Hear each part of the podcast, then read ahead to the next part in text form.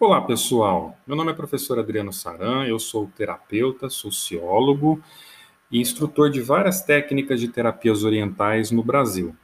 Atualmente, eu ensino a terapia Mubundashin, como é conhecida e apelidada carinhosamente por mim, da sua raiz arquetípica chamada acupuntura japonesa Mubundashin Jitsu.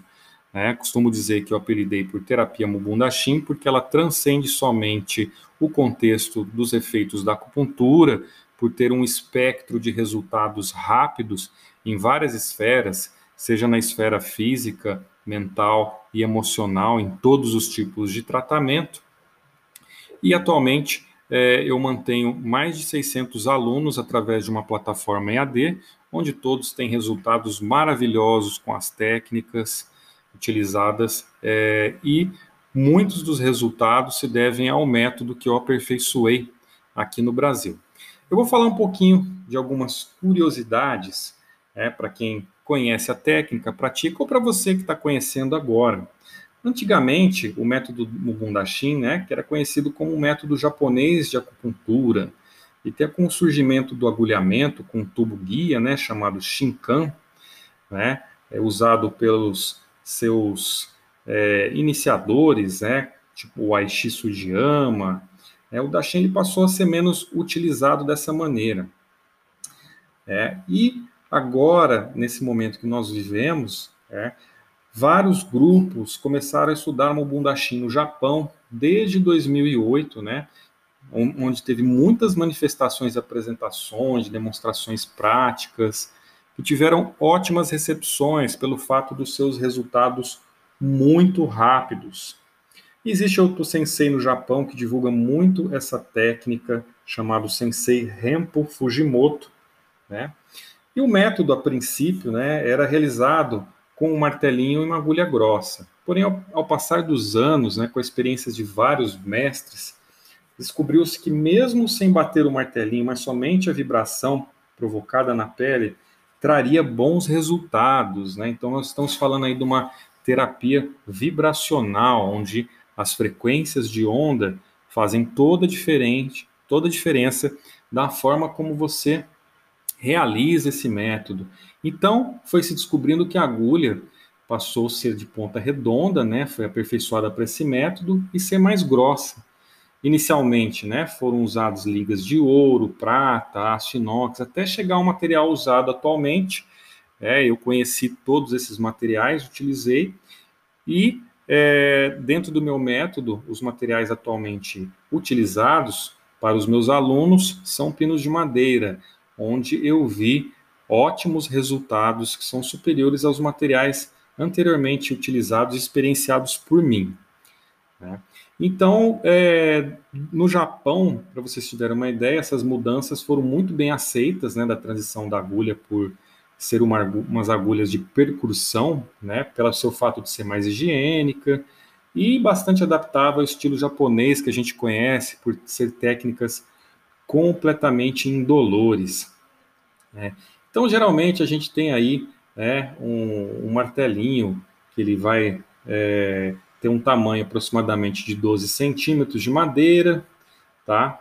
E as agulhas, né, elas vão ter é, tamanhos diversos e variados, tá? No Japão é chamado também de agulha Texin, costuma ter 3 milímetros de diâmetro, aproximadamente 75 milímetros de comprimento.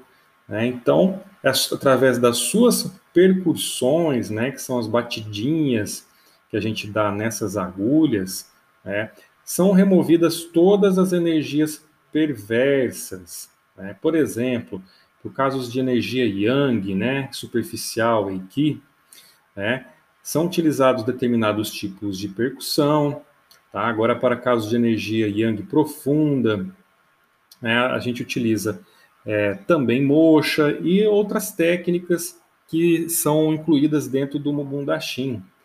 Tá? E tem também casos de energia yin profunda, né, do sangue do Ti, né, que são utilizados também outros métodos. Para vocês terem uma ideia, olha só como é abrangente a utilização da técnica do Mubundashin, tá? Então, é, o mais interessante dessa técnica também, que eu acho interessantíssimo para quem quer trabalhar com emergências, né? Porque, por exemplo, para pessoas que têm questões pontuais, viscerais, pega uma pessoa com uma cólica menstrual, é, uma lombalgia, uma cetalgia, qualquer crise, a gente consegue ter um resultado imediato e principalmente com pacientes como crianças, pessoas que estão acamadas, né? Porque a gente se limita a trabalhar somente na área do abdômen, que é onde a gente externaliza essas energias perversas. Por isso que a gente tem um resultado, independente dela estar na área superficial ou profunda. E que, comparado com os pontos que a gente conhece de acupuntura, a área de trabalho é bem maior. Né? A ponta de agulha mais larga aumenta a área de contato da pele, então consegue tratar uma área maior, que esse é o diferencial dos, é, dos kits que eu forneço para os alunos também, dentro das percepções das quais eu pratiquei. Existem vários tipos de é, diagnósticos abdominais também dentro da técnica, onde a gente consegue reconhecer né, é, os tipos de patologia, que a gente chama de, de energias perversas, elas estando tanto superficial ou profundo, tá? tanto diagnóstico visual, diagnóstico térmico, e nós conseguimos captar essa perversidade através desse tratamento, né? percebendo os desequilíbrios da parede abdominal, utilizando as nossas mãos e percebendo diversas sensações que esse abdômen vai trazer dentro do tratamento, através de diferentes tipos de pressões realizadas.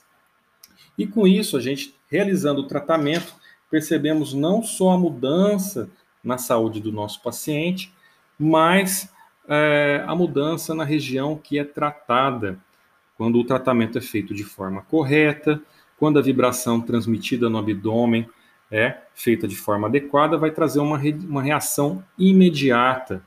Né? Então, e isso vai liberar as energias perversas, que chamamos de toxicidades, e as tensões abdominais, a gente consegue reequilibrar o organismo, né? o que a gente chama cima, embaixo, direita, esquerda, frente, trás, né?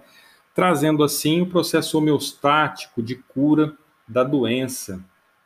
Né? Então, para quem não conhece essa técnica, se você quiser assistir alguns vídeos maravilhosos sobre ela, acesse o meu canal do YouTube, Instituto Saúde e Equilíbrio. Procure lá, tem umas mini aulas, depoimentos, e tudo que você quiser saber sobre essa técnica, é um dos maiores canais que possui mais vídeos hoje no YouTube falando de Mubundaxim. Agradeço você, um grande abraço e até a próxima.